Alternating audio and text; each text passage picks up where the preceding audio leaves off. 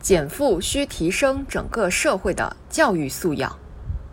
今年两会，减负被正式写入政府工作报告，这标志着中小学生课外负担重问题将成为政府下大力气解决的重点问题。减负是个老问题，是教育的顽疾、痼疾，长期以来没有得到有效根治，是因为其成因复杂。而越是复杂，就越需要仔细分析，牵住牛鼻子。首先，从政府的角度来看，教育资源，尤其是优质教育资源，仍然供不应求是重要原因。校际之间、城乡之间、地区之间还不够均衡，父母让孩子上好学的强烈愿望与教育发展不平衡，好学校供给不充分的矛盾，使受教育的美好愿望异化为了不能输在起跑线上的教育焦虑，纷纷将孩子送到县城、大城市的学校中去，导致了大。大班额的发生，同时社会上的用人观和分配制度不合理也是重要原因。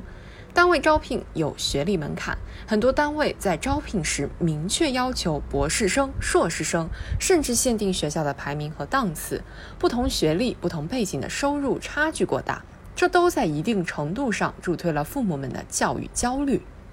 从社会层面来看，公共教育素养的相对缺乏也是重要原因。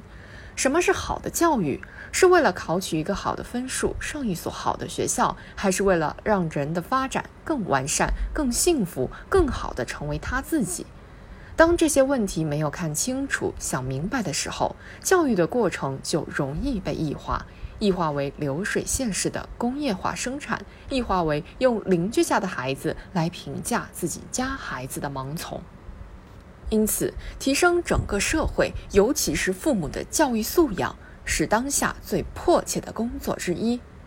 当然，学校评价缺乏科学有效的标准，很多学校依然将关注点放在分数上、作业上、搞训练上，课外的培训和补习机构又没有摆正自身定位，未能做到学校和差异化发展，未能充分发挥素质教育和满足学生个性化需求的需要。这都是导致学生负担过重的重要原因。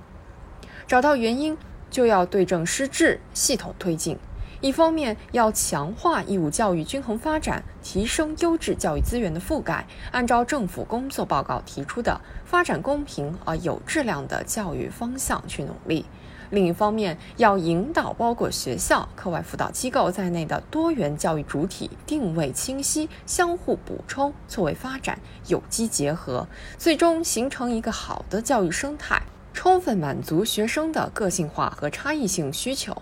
每一位老师、每一位家长也都能在承认孩子差异性和多样性的基础上，鼓励孩子成为最好的自己，鼓励孩子将自身价值和潜能充分挖掘，做到真正发现孩子。